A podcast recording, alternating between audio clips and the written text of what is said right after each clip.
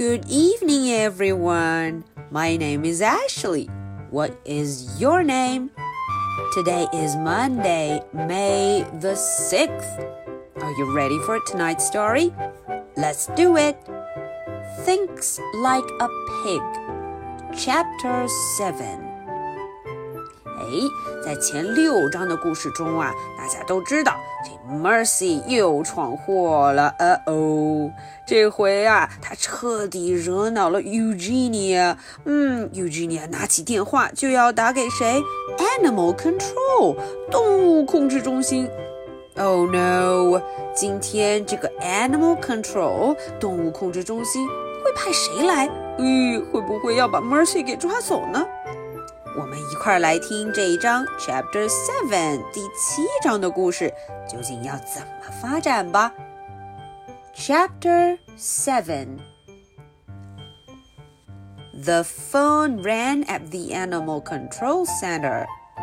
Ding ding, ding ding. Ooh, Animal Control Center 动物控制中心的电话响了。 Animal Control Officer Francine Poulet answered. Oh, 哦，大家看，动物管理员这里有一位叫做谁呢？Francine Poulet，呃，他接起了电话。Help you," said Francine Poulet. 嗯，她说啊，有什么可以帮忙的吗？Help hmm，you? Yes," said the voice on the other end of the line. 嗯，电话那头传来的声音，小朋友们都认识吧？啊，恶狠狠的一声 “Yes”。到底 Eugenia 要说什么呢？I am calling to report an animal desperately in need of control. 嗯，Eugenia 好生气。她说：“我打来电话是为了一个急需要处理的动物。”哦哦，这家伙说的是谁呀？嗯，就是 Mercy。Got yourself a rabbit dog? said Francine. Francine 说了：“嗯，你说的是一只很凶猛的狗吗？A rabbit dog? Well, no,” said the voice on the other end. 嗯，那头的声音说：“No, no, no. Stray cat? Certainly not,” said the voice. 当然也不是一只流浪猫了，stray cat. Raccoon in your trash? 哦，难道是你垃圾桶里的什么 raccoon？呃，浣熊？No. Squirrel in your chimney? 嗯，是你烟囱里的什么？烟囱中的 squirrel 松鼠？Squirrel? I think not. 啊，那到底是什么？Snake in your toilet? I beg your pardon. 呃哦，当然也不是厕所里的一条蛇。哇哦，这个家伙一下子说了这么多动物：a dog, a cat, a raccoon, a squirrel, a snake. No, no, no, no, no. Mm they are not. Let me think, said Francine Poulet. 啊，这 Francine Poulet 说了，啊，我想想。It's not a dog or a cat, it's not a raccoon or a squirrel, and it's definitely not a snake. 啊，不是这个，不是这个，不是这个，不是这个。What would it be? Wait a minute. 嗯，You are not dealing with a skunk, are you?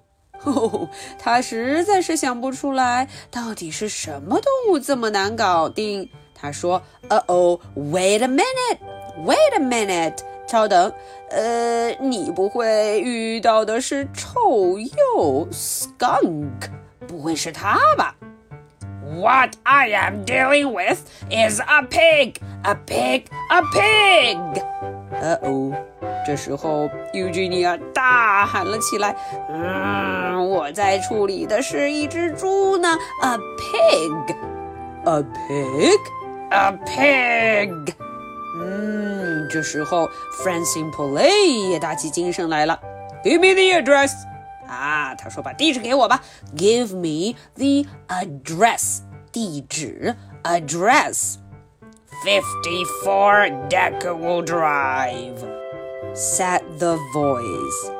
啊，电话那头啊，稳稳当当的传来这句：54 Deckawoo Drive。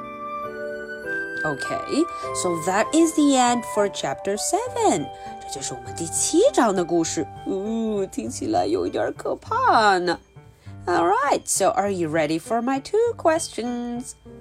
Question number one What is the name for the animal control officer?